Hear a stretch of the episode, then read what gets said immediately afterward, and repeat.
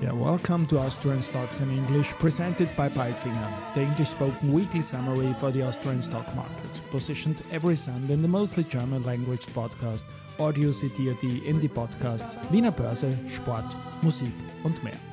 My name is Christian and I will be later on joined by the absolutely smart Alison. The following script is based on our 21st Austria Weekly and week 50 was a good week for ATX TR, which gained 1.49%. On Friday, we had the last expiry and settlement day for Austrian futures and options on Eurex 2023, and this day delivered a turnover record of 630 million euros, the best day when it comes to turnover 2023. Details I will present in my Wiener Börseplausch on Monday. News came from Rosenbauer, Strabag, OMV, Andritz, Vienna Airport, UBM, Marinomed, EVN, and WERG. And now I hand over the microphone to the absolutely smart. Thank you, Christian, for calling me absolutely smart. And yeah, yeah, yeah, that Friday was the best day in turnover. And now to the news of week 50, Monday. Rosenbauer, the Vietnamese state run fire and rescue police department has purchased two fire trucks equipped with SkyCAF's technology from Rosenbauer for the two metropolises of Ho Chi Minh City and Hanoi. The system, specially designed for discharge at height, makes it possible to transport extinguishing agents several hundred meters up and still have the full extinguishing capacity available. This was impressively demonstrated during the acceptance of the two new vehicles on the highest building in Vietnam, the 460 meter The Vincom Landmark 81 skyscraper. A height of 200 meters had to be reached during the discharge tests with the normal CAF system, and even a height of 400 meters with the SkyCAF system. Both tests were successfully completed to the full satisfaction of the Fire and Rescue Police Department. Rosenbauer, weekly performance, minus 0.35%. Strabag, in June 2019, Strabag's tunneling specialists began excavating a 37 kilometer tunnel beneath the North York Moors National Park with a Herrenknecht tunnel boring machine, TBM. Now the project team has a very special reason to celebrate. The tunnel drive for the Woodsmith mine near Whitby in the northeast of England has reached the 25.8 kilometer mark, setting a new world record for the longest single tunnel boring machine drive. The 1,775-ton machine with a diameter of 6 meters, named Stella Rose, has been boring underground for around four and a half years. Strabag, weekly performance, 2.37%. OMV, OMV the Integrated Energy, Fuels and Feedstock, and Chemicals and Materials Company headquartered in Vienna, Austria, and Synthos, the biggest synthetic rubber producer in Europe with a global reach today announced the signing of a Memorandum of Understanding, MOU. Under the MOU, the two companies will cooperate on sustainability, focusing in particular on the supply of sustainable raw materials that can be used to manufacture high-performance tires. This step underlines both companies' commitment to a circular economy by using bio-based and circular feedstocks, underpinning their mass balance approach to manufacture essential products in everyday life. OMV, Weekly performance 2.09%. Tuesday, UBM, the project Timber Peak by UBM Development is starting to taking shape physically at Zollhafen Mainz. Construction work began with a symbolic groundbreaking ceremony. This means building work is now starting on the first of four sites acquired by UBM in March 2022 at Mainz former customs port. Altogether, these will offer over 42,000 meters raised to the power of 2 gross floor area, of which around 75% are allocated to residential use and 25% to commercial office purposes. When all stages of this development have been concluded, UBM anticipates sales revenue of over 300 million euros. UBM, weekly performance, 12.20%. OMV, OMV Petrom, the largest integrated energy company in southeastern Europe, has continued to make significant progress in implementing Neptune Deep project. The company has signed an agreement with an estimated value of 3,251 million euros for the semi-submersible drilling rig Transocean Barents for a minimum period of one and a half years. Moreover, a contract of approximately 140 million euros was signed with Halliburton Romania for integrated drilling services. These are in addition to the previously announced 1.6 billion euros contract with Saipem for the offshore facilities,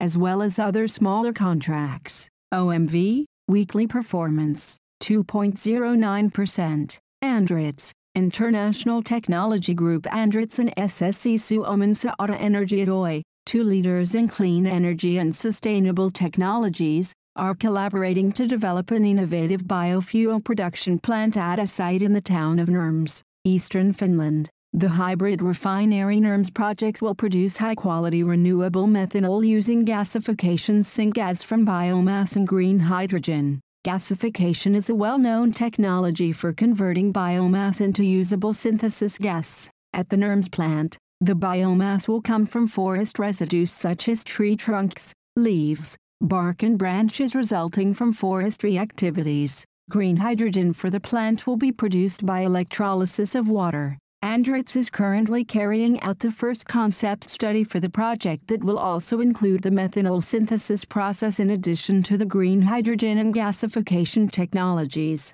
Production is planned to commence at the end of 2026. Andritz, weekly performance, 3.93%. Wednesday, Vienna Airport, Vienna Airport registers ongoing strong passenger growth compared to 2022 but is still below the pre-crisis level. Total passenger volume in the Flughafen Wien Group, Vienna Airport, Malta Airport and Košice Airport, rose 13.8% in November 2023 to 2,669,896 travelers, whereas the number of passengers handled by Vienna Airport was up by 12.0% to 2,109. 407 travelers compared to the prior year month of November 2022. Accordingly, the passenger volume in the group and at Vienna Airport was 91.8% and 88.2% respectively of the November 2019 level.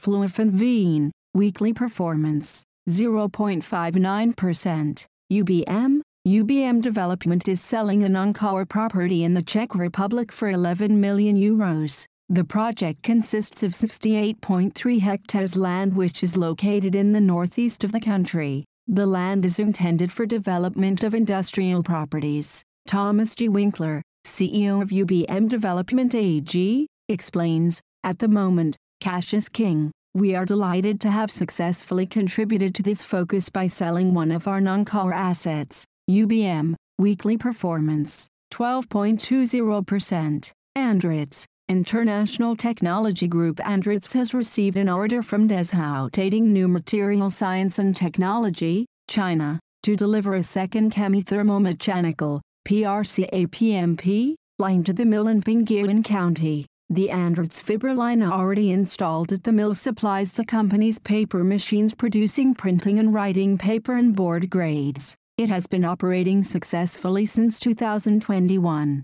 Andritz, weekly performance, 3.93%. Thursday, Marinomed, Marinomed Biotech AG has signed a licensing agreement with Favorex, a subsidiary of DKSH and part of the healthcare business unit to commercialize Carragelose nasal spray in Malaysia, Myanmar, Thailand and the Philippines. In addition, the European Patent Office has granted a patent covering the use of carrageenans in the prophylactic and therapeutic treatment of SARS-CoV-2 infections. This patent joins several other patents that protect the use of virus-blocking carrageenans against a range of respiratory viruses. Moreover, Marinomed was also able to successfully establish the production of Carragelose lozenges with its new Turkish manufacturing partner Mexmer. Marinomed already supplied first customers with products and plans to further expand the distribution of Carragelose lozenges in the future.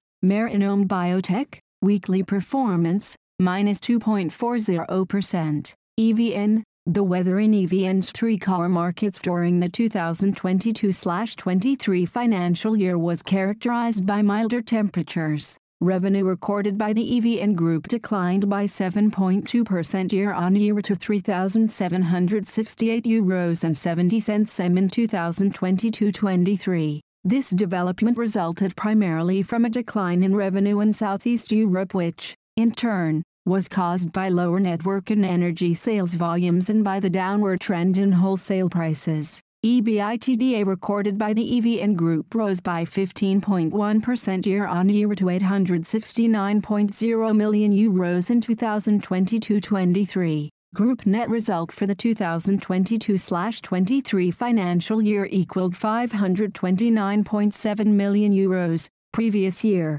209.6 million euros. EVN, weekly performance, 2.95%. Andritz, Technology Group Andritz and Domenico Iacovelli have mutually agreed upon amicable terms for his resignation effective December 31, 2023. CEO Joachim Schönbeck will assume the executive board responsibilities previously held by Iacovelli. Andritz, weekly performance, 3.93%. VIG, a cooperation agreement on strategic issues was signed between the Hungarian government and Vienna Insurance Group, VIG, in Budapest, which is intended to support the joint development and expansion of the insurance sector in Hungary. We are pleased that the Hungarian government values the competence and expertise of our group with this future-oriented partnership, which we underline with our now 27-year uninterrupted presence in Hungary and our clearly pursued long term strategy in our markets. In accordance with the agreement, we will gladly fulfill the wish to make important contributions as market leader to the further promotion of the insurance concept and the positive development of the Hungarian economy, says VIG CEO Hartwig Löger. VIG, weekly performance, minus 0.38%. And now bye bye from Alison. And Christian, we wish you a great week. Hear you next Sunday.